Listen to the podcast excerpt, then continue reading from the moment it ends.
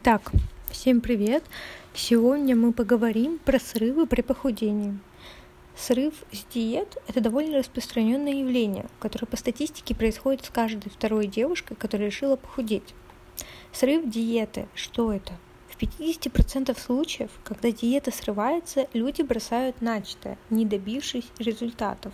Существуют единичные срывы, когда человек сорвался всего один раз за все время, после чего тут же возобновил диету. Намного сложнее ситуация, при которой после одного пирожного следом идет второе, третье и так далее. Происходит срыв, который быстро может перейти в затяжной. Что за этим следует? Как правило, люди отчаиваются, отбрасывают от себя мысли о том, чтобы похудеть и сесть на диету. Достичь ощутимых результатов снижения веса кажется чем-то абсолютно нереальным и невозможным.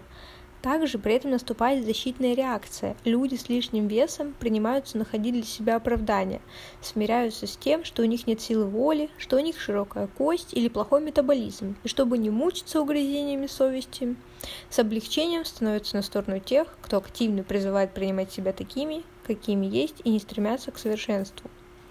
Итак, причины срыва диет. Первое – это стрессы. Это настоящий враг любой диеты, ведь наш организм стремится защититься и находит простой способ для этого – это поглощение пищи, так как во время приема пищи стимулируется центр удовольствия. Второе – это праздники. Если захотеть, то можно что-нибудь допраздновать, хоть каждый день. А уж какой праздничный стол без обилия всевозможной и вредной еды. Третье – это голод. Как ни парадоксально, но именно чувство голода из-за несбалансированности меню может часто стать причиной срыва с диеты. Итак, как не допустить срыв диеты? Первое. Не будьте к себе слишком строги. Полный уход от абсолютно всех пищевых радостей – гарантия того, что рано или поздно вашей выдержке придет конец. Второе. Будьте очень осторожны с фитнесом. Сама диета уже стресс для нашего организма, а изнурительные занятия в спортзале тем более. Если раньше ты вообще ничего, ничем не занималась, обязательно приведут к срыву. Третье. Проверяйте себя на голод. Если тебе кажется, что ты голодная, предложи своему организму яблоко. А если яблоко не хочется, голод тут ни при чем. Четвертое. Не допускайте стресса. Часто пищевые ограничения воспринимаются организмом как карантин или даже болезнь.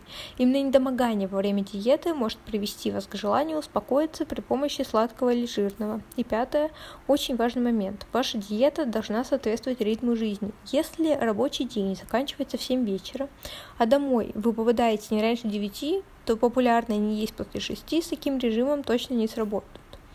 Итак, что делать на следующий день после срыва диеты? Если срыв все-таки произошел, нужно просто отпустить это и забыть. То, что вы сорвались с диеты, вовсе не означает, что все сброшенные вами килограммы сразу же вернутся. Просто продолжайте правильно питаться и не придерживайтесь очень строгих диет. И не обвиняйте себя, вспоминая, что когда-то сорвались.